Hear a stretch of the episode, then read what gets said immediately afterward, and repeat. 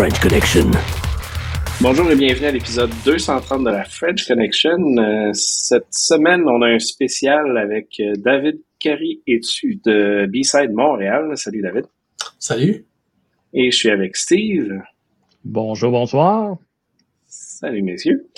Euh, donc aujourd'hui, on parlait de, de B-Side qui fait partie de, du circuit de, des conférences de cybersécurité du Québec. Euh, mais avant ça, on, simplement un petit background. En fait, euh, David t'a déjà présenté au Hackfest et autres. Je sais qu'il y en a certains qui te connaissent, mais tu peux te faire un, un, petit sommaire de ton background en tout ce qui est cybersécurité et autres? Oui, ben j'ai un background un peu spécial euh, vu que je suis professeur en criminologie à l'Université de Montréal. Et euh, quand on regarde un peu le, le, milieu académique, on sait que ça vient surtout de, de, computer science, computer engineering. Mais de plus en plus à Montréal, on regarde en fait le, le côté criminaux. Puis en gros, c'est de s'intéresser aux humains, mais aussi aux réseaux délinquants.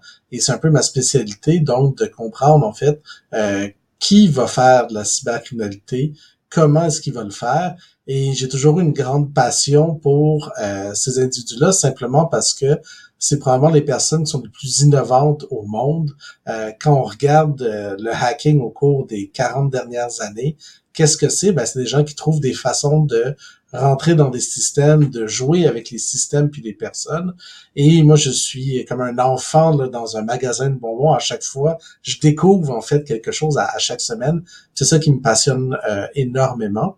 Donc, euh, j'ai beaucoup travaillé tout ce qui est euh, dark web et autres euh, avec mon laboratoire, là, le, le, Darknet and Anonymity Research Center. Donc, le, le DARK, pour les futés qui ont euh, compris l'acronyme. Mm -hmm. Et mm-hmm. euh, ça prend toujours ça là, pour se faire financer. Très cool. Puis, en, en, termes de, de, de profs dans ce domaine-là, ça ressemble à quoi les, les, débouchés possibles? Parce que, on, comme tu dis, tout le monde est habitué au cours de IT, TI, développement, réseau, puis là, on commence à avoir de la cybersécurité, mais en cybercrime, c'est quoi qui en ressort? C'est euh, déjà en fait du, côté de la police, on se rend compte qu'ils se sont finalement réveillés au fait que la cybercriminalité existe. Euh, maintenant, on a des unités en fait de cyber à la GRC, à la SQ, dans les grands corps de police. Donc, ça commence à faire quand même beaucoup de débouchés euh, dans ce domaine-là.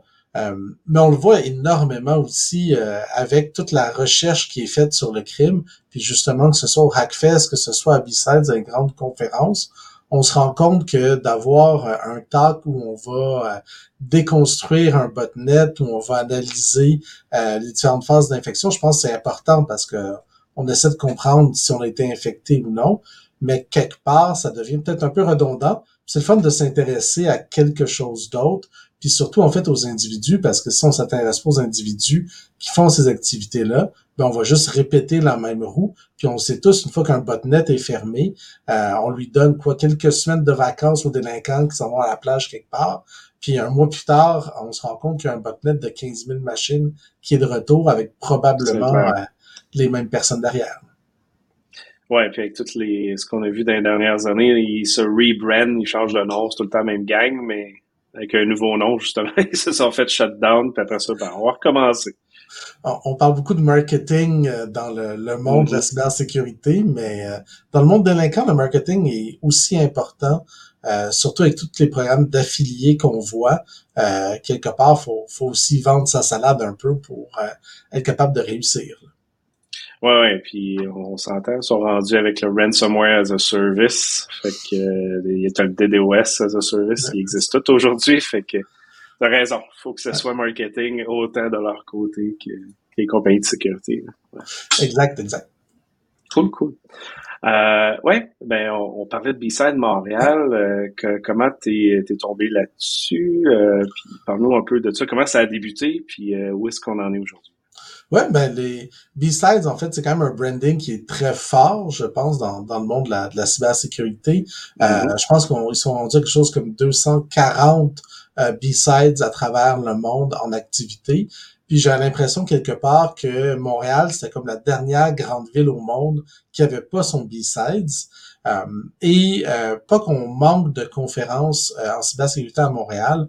avec le Hackfest, avec GoSec, avec NordSec, je pense qu'on a quand même des très grosses conférences qui étaient établies ici. mais justement, ce que je trouvais qui manquait, c'était peut-être l'aspect, disons, un peu plus artisanal ou disons quelque chose qui serait de, moins haut niveau. Je pense que les, les événements dont j'ai parlé il y a quelques instants ont une réputation internationale maintenant, sont vraiment établis. Puis c'est peut-être pas tout le monde qui oserait aller présenter devant euh, la foule du Hackfest. Euh, c'est diffusé en ligne, donc c'est sûr que ça laisse des traces en plus.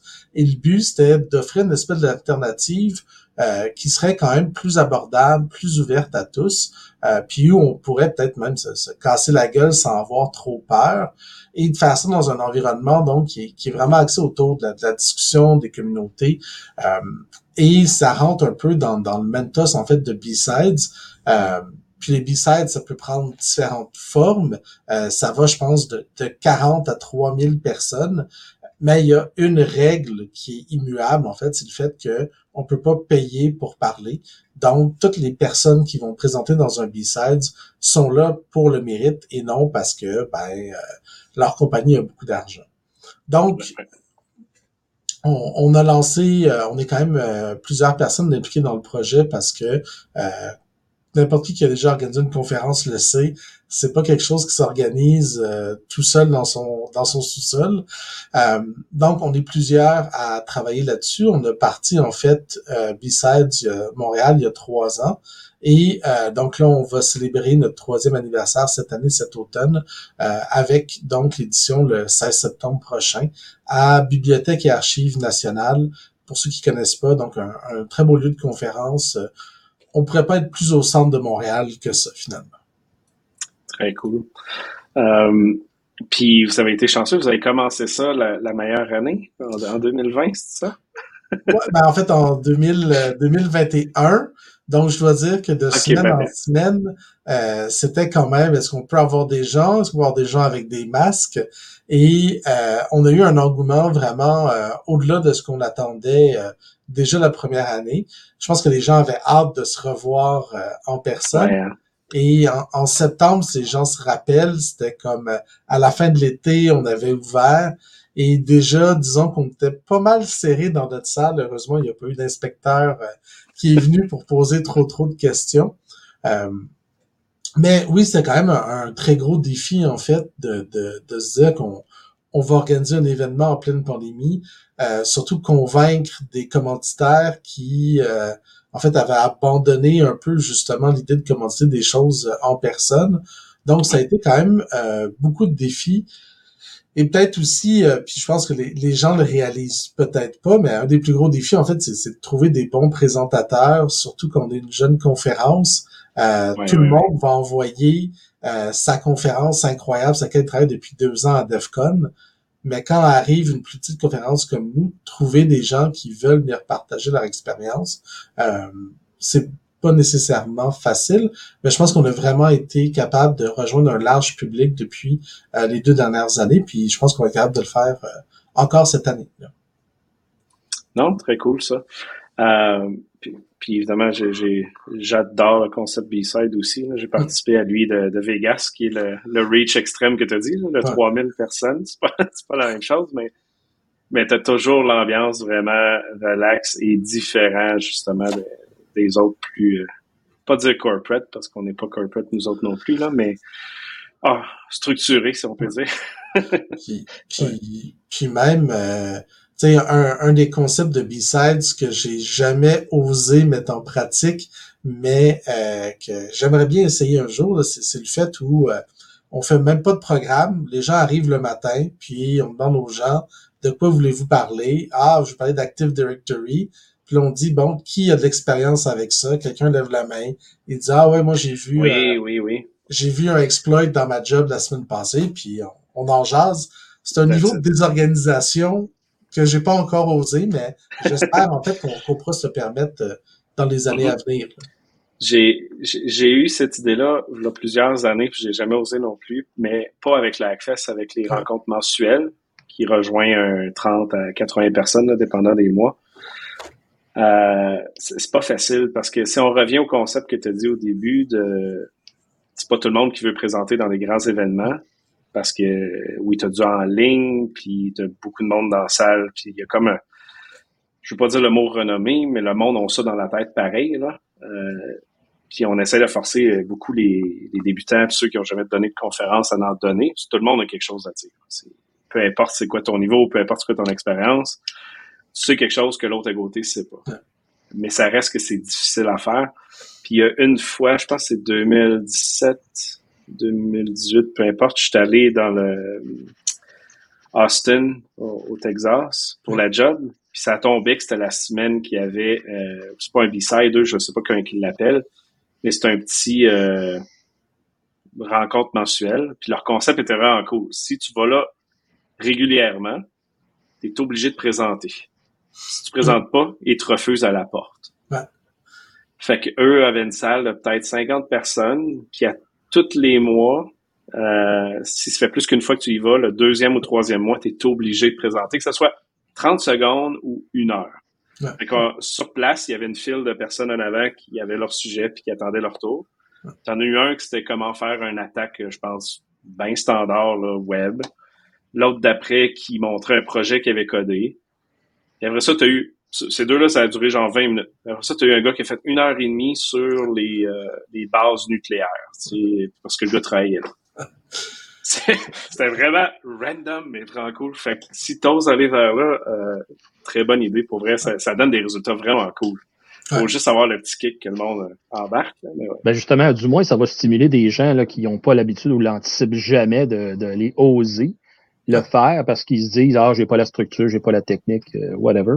Mais euh, où je m'en allais aussi avec ça, David, c'est tu vois tu il voit tu à ce moment-là B-side euh, comme un conduit commercial ou semi-commercial ou bien tu gardes ça justement le plus neutre possible pour donner l'occasion à tout le monde de participer?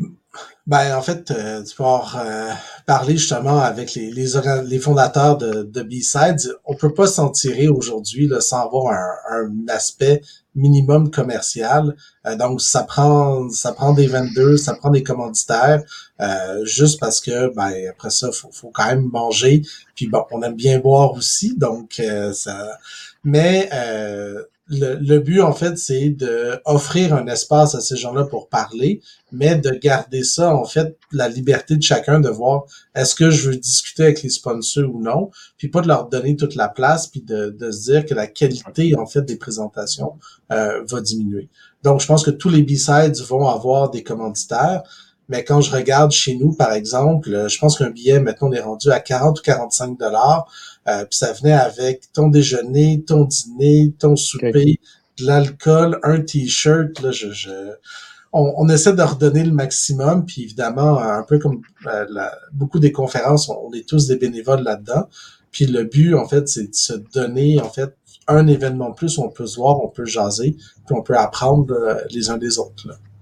Oui, tout à fait. Puis, ben, le, le, sens de ma question était vraiment, tu sais, faut pas.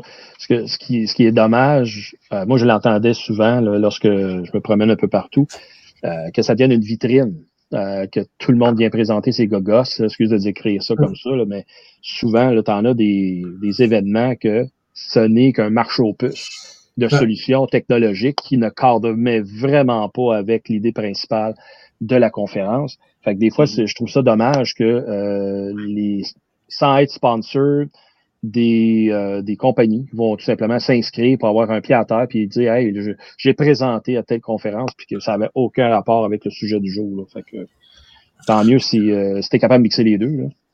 Puis on, a eu aussi beaucoup de discussions à l'interne, puis c'est, toujours l'espèce de trade-off là, qui est de dire euh, pour appliquer à B-Side, peut être un, speaker, puis euh, vous avez jusqu'au 2 août justement pour euh, pour appliquer.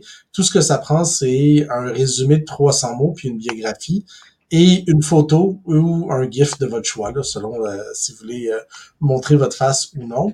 Et d'un côté, en fait, c'est fait pour être le plus ouvert puis de se dire que tu n'as pas besoin de passer des mois à préparer ta, ta soumission. Mais en même temps, c'est sûr que bon, ben ça, ça peut permettre des fois de passer, euh, passer, euh, disons, euh, certaines présentations qu'on n'aurait peut-être pas souhaité si on avait vu le contenu. Mais jusqu'à maintenant, on a vraiment été choyé, puis on a vraiment été gâté, j'aimerais dire, par l'honnêteté puis le, la qualité des présentations qu'on a eues. Je pense qu'on on n'a pas à rougir devant qui que ce soit. Non, tout à fait. C'est un beau programme. Puis, en tout cas, j'ai combien de cette année d'y participer. Awesome. Euh, si on passe au, prochain petit sujet, euh, c'était-tu ta première fois que tu organisais une conférence?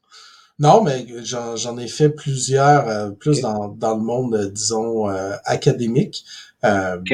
Et j'ai puis en fait, ma, ma première job, c'était d'organiser des shows punk à Montréal. Donc, j'ai fait ça pendant presque dix ans. Et donc, tu vois, j'ai géré des hackers ça va le comparer, comparé à, aux émeutes qu'on a pu avoir dans le passé. Disons que c'est, euh, je suis rendu plus vieux, mais quand même, je pense que j'ai, j'ai travaillé en centre jeunesse aussi, c'est que j'ai, j'ai appris quelques euh, quelques techniques là, de contrôle euh, oh, très cool. et qui, qui, sont utiles encore aujourd'hui.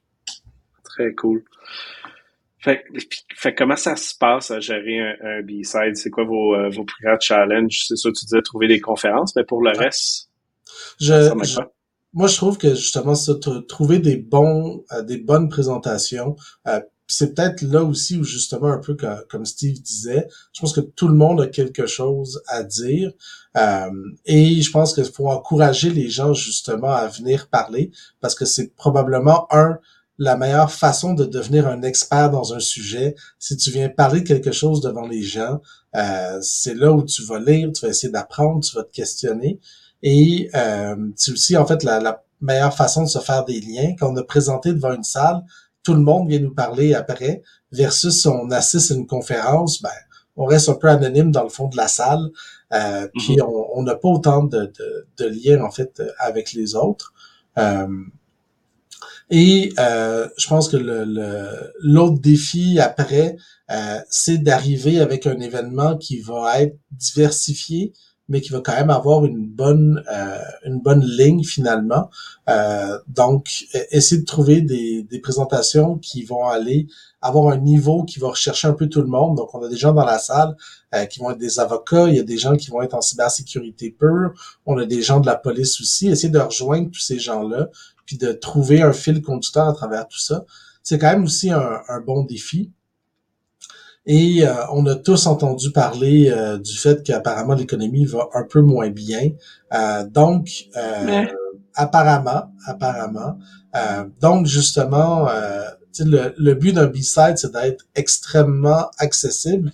je parlais un peu de tout ce qu'on veut offrir aux gens pour rendre la journée agréable. Puis le but, c'est de déconnecter puis de se dire vraiment, j'ai pas à me poser de questions, je m'assois là, je peux jaser avec les gens, j'ai pas à me demander euh, où est-ce que je veux dîner ce midi. On vous habille même, c'est même si vous avez pas rien à vous mettre, vous pouvez mettre le t-shirt de la conférence quand vous êtes là.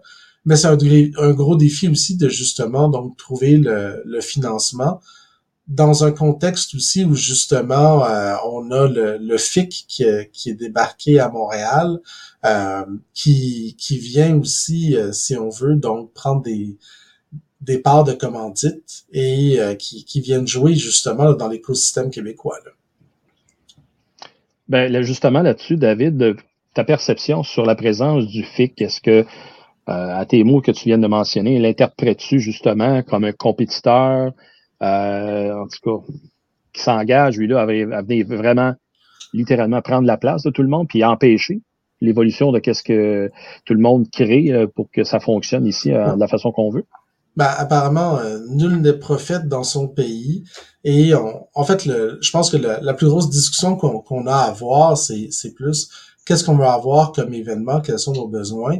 On a vu que le FIC a quand même reçu des subventions du gouvernement québécois euh, pour s'implanter et se développer ici. Et, français euh, aussi. Et, et, français. On voit que les jeunes à Toronto, c'est un peu la même chose aussi, où on se rend compte que c'est des gens qui viennent chercher énormément d'argent. Puis la question, c'est de se demander, est-ce qu'on valorise vraiment les bonnes choses en faisant ça? Euh, je pense que d'avoir un, marché comme le FIC, euh, plus un peu un marché au plus, là, justement, où on peut trouver euh, tous les fournisseurs de services. C'est quelque chose qui peut être vraiment utile. Je pense que là où ça affecte plus l'écosystème, c'est où euh, les gens qui vont commanditer vont dire, bon, ben, est-ce que je mets euh, 10 000 dans cinq événements ou est-ce que je mets 50 000 au FIC? Et euh, c'est ces questions-là, en fait, euh, qui vont se placer dans les prochaines années. Et je trouverais ça vraiment dommage si finalement on concentre les ressources dans un événement au détriment de plus petits événements qui ont lieu tout au cours de l'année. Euh, c'est pour ça, en fait, qu'on a essayé de développer justement un, un, circuit des événements en cybersécurité au Québec pour amener les gens à vivre la cybersécurité toute l'année, puis pas une fois par année se demander, bon, ben peut-être j'ai besoin de nouveau antivirus, je vais aller voir qu'est-ce qui se vend, puis acheter ça sans, sans plus euh, y penser pour le reste de l'année.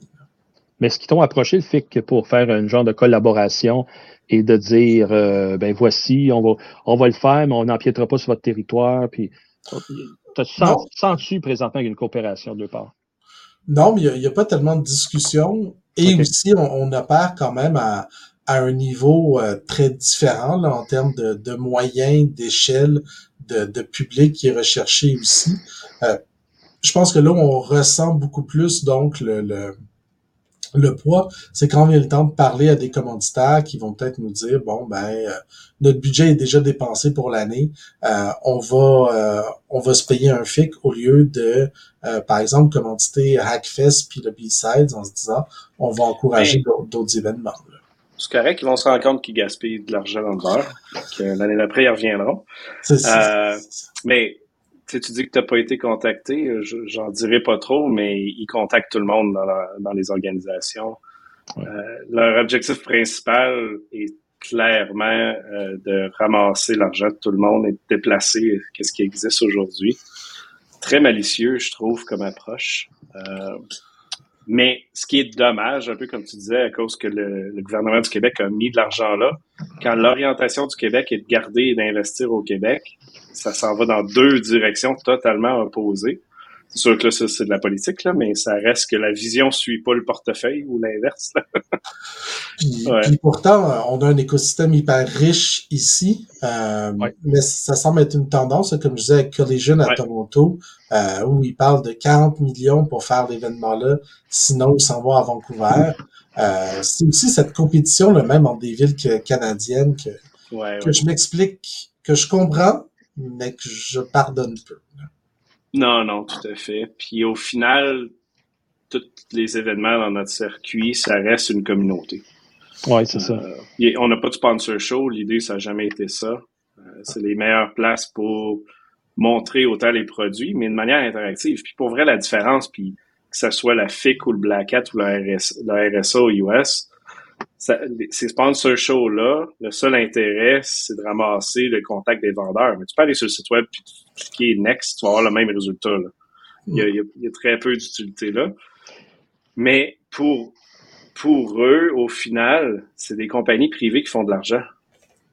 Il n'y a aucun de, de nous qu'on est là pour faire de l'argent là-dessus. C'est ça la grosse différence. Ils ont quoi, 8 à 12 lobbies pour euh, ramasser l'argent du gouvernement du Québec. C'est pas la même game. Mais ben, justement, cet effet-là, Pat, je vous ai les deux devant moi pour deux événements différents.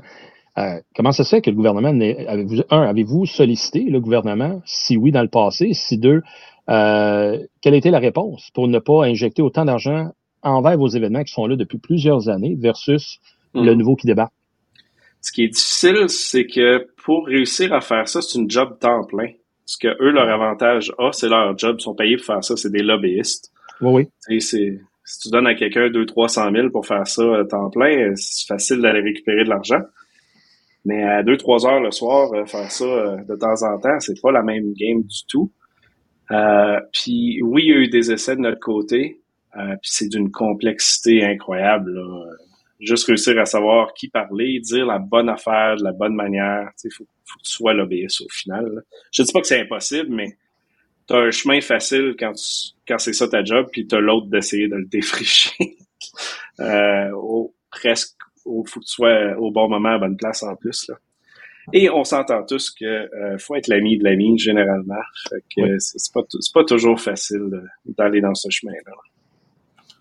Puis on, le voit, puis là, je peux faire un autre parallèle avec le monde de, la musique, si vous me pardonnez, mais on regarde les, les Franco et autres grands événements qui reçoivent euh, d'énormes euh, financements, puis quand on regarde les plus petits festivals en région, euh, puis même à Montréal, on avait le, le Fest dans la scène punk à Montréal, qui, qui vont dire qu'eux ne reçoivent pas de financement, ou très très peu, alors que finalement on se rend compte que c'est les mêmes joueurs qui se partagent la tarte. Là.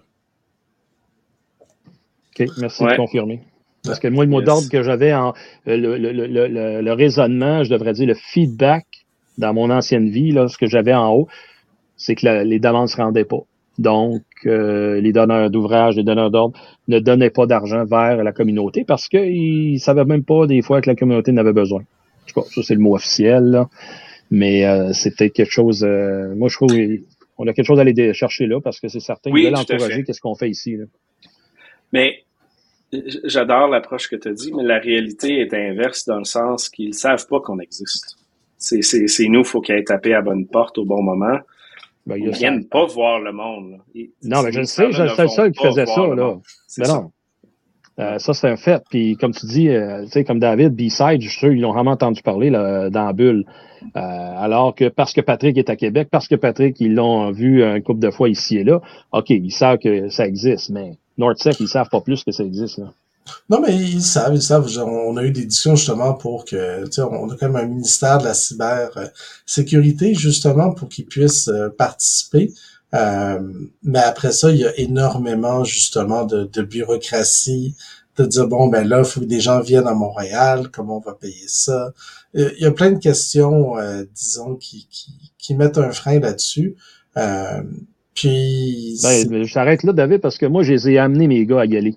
S'il y en a qui y ont été, ils se sont inscrits, ont participé, mais encore là, c'est parce qu'ils avaient déjà goûté à ces événements-là, ils le savaient. Mais quand je faisais un appel général à l'interne de tout le monde, euh, c'est là que hmm, de quoi tu parles? c'est ça, je te parle de publicité là, qui n'est pas connue euh, dans ce sens-là. Oui, je pense que ça, ça, ça, prend, ça prend du temps.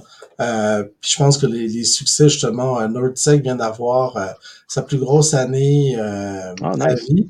Donc, je pense que justement, en faisant des événements de plus en plus massifs, le CTF au Hackfest aussi, qui, qui regroupe quand même des centaines de personnes. Le, but, je pense, c'est d'avoir des masses critiques. Le, le, mot va se passer, mais ça se fera pas tout seul, c'est sûr et certain. Non, exact. Puis pour finir sur un dernier sujet, euh, vu que tu es en cybercrime, on voit beaucoup, beaucoup de, d'actions, euh, surtout en Europe, là, avec tout ce qui se passe avec la guerre et autres. Là, tu as Revil dans les derniers jours qui ont dit qu'il allait attaquer le système bancaire et tout, mais que ça sera pas des données de service. Là, aujourd'hui, on a vu que c'est des données de service, évidemment. En Europe, oui. Oui, en Europe, sur euh, les. comme des, associations euh, bancaires, c'est même pas les banques directes. Euh, est-ce que tu vois. Est-ce que tu as vraiment de la, des, des, vues, des infos, des stats sur whatever ce qui se passe avec l'Europe présentement? Ça ressemble à quoi de ton côté? Ben, en fait, euh, le, le, comme on dit en anglais, le talk is cheap. Et euh, on, on, le voit dans, depuis des années, en fait, euh, tout ce qui est dans, dans, le monde de la cyberdélinquance. Il y a beaucoup de choses qui se disent, mais il y a beaucoup moins de choses qui se font. Euh, on l'a vu quand la Russie a envahi l'Ukraine. on annonçait en fait un déluge là, de piratage. on a vu certains actes isolés à droite et à gauche. Euh, mais il me semble qu'on a eu beaucoup plus, en fait, de doxing puis de hacking qui est venu contre la Russie.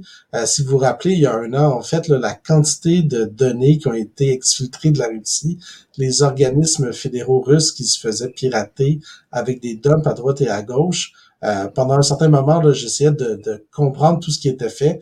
Puis je veux dire, on perdait le fil à tous les jours, ça, ça déballait les dizaines de gigs. Il y en avait. oui c'était quand même assez impressionnant. Puis justement, au cours des derniers mois, euh, on a vu beaucoup de DDoS. Il reste que c'est quand même inquiétant. Euh, un, simplement juste pour notre prestige. Euh, quand on voit que nos institutions ne peuvent pas résister à une attaque DDoS pendant des jours, c'est quand même questionnant juste pour dire est-ce qu'on a une infrastructure qui est solide, oui ou non. Exact. Moi, ça, ça m'a surpris, par exemple. Puis, pas juste pour le fait, on n'est pas capable de, de, survivre au DOS. Il n'y avait aucune sécurité en place. Il n'était pas derrière aucune compagnie ah. ou peu importe protection de trucs. Rien du tout. Exposé live sur le web.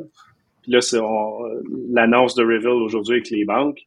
C'est deux sites web d'assaut de banque qui sont exposés live encore. C'est des, des cibles faciles, mais ça reste que un port de, Québec, puis de je me souviens plus lequel l'autre, c'est des infras ultra critiques. là. C'est pas petit comme impact. Ben, surtout que de plus en plus, on se fait demander de faire les transactions en ligne. Notre société migre, euh, donc fait, applique cette transformation numérique. C'est certain, comme tu dis, Pat, faut qu'il y ait une infrastructure solide et résiliente peu importe le, contexte, peu importe la situation. Et, tout le monde va tomber à des DOS. Je pense que n'importe qui qui se fait attaquer va tomber pendant une heure, deux heures, trois heures. Oui, oui. Quelque part, faut réagir rapidement.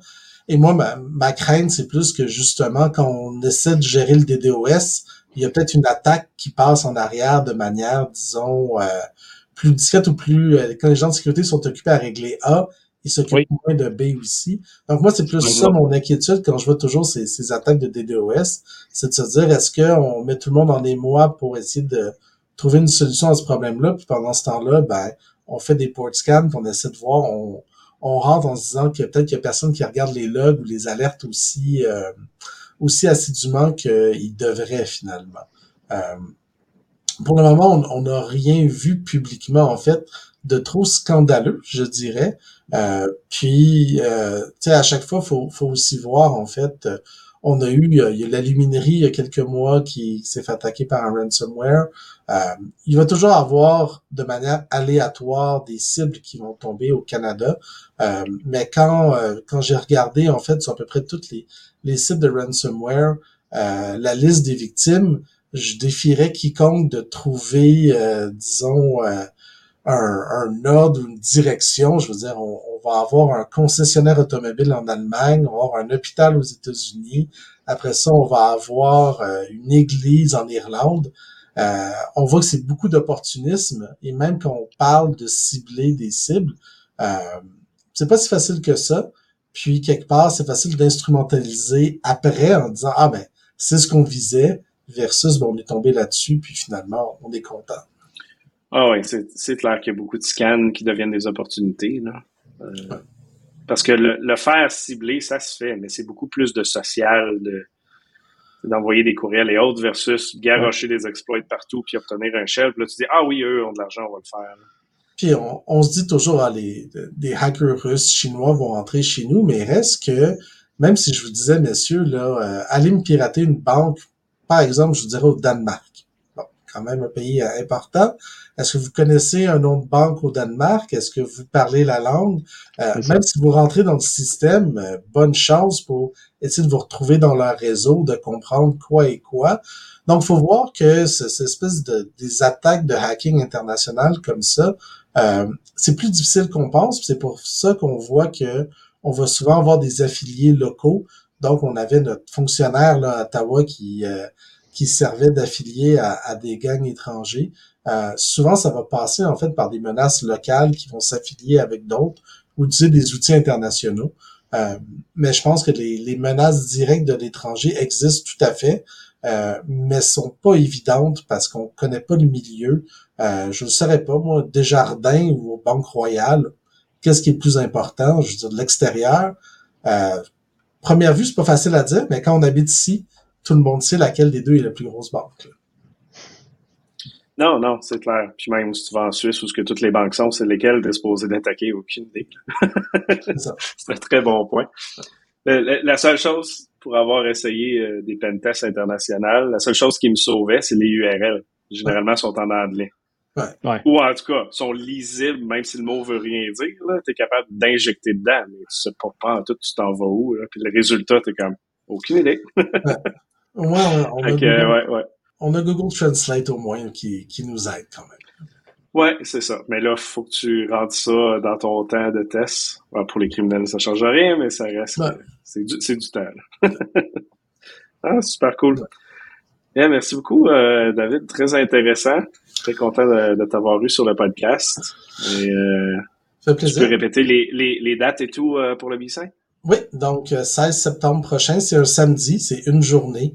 Euh, donc nous, on a appris que c'est bien d'organiser un événement, on peut se coucher le soir avec le sentiment du devoir accompli, savoir se relever le lendemain pour se dire ça recommence. Euh, mais donc on fait ça un samedi, ce qui fait que toutes les personnes qui voudraient participer n'ont pas besoin de demander un congé à leur boss. Des fois à leur chum ou blonde pour dire qu'ils seront pas à la maison euh, durant la journée. Euh, mais euh, donc, samedi 16 septembre à Montréal, à la Bibliothèque Archives nationale, tous les détails sont sur bsidesmtl.ca et notre call for paper est ouvert. Il reste encore des billets à acheter avec des prix intéressants pour les étudiants aussi. Donc, on espère qu'on pourra être sold out pour une troisième année de suite. Très cool. Soumettez vos talks tout le monde a quelque chose à dire, gênez-vous pas. Ben, merci euh, pour l'invitation. Yes. Merci Steve. Merci David. Merci, David. tout le monde. Ciao.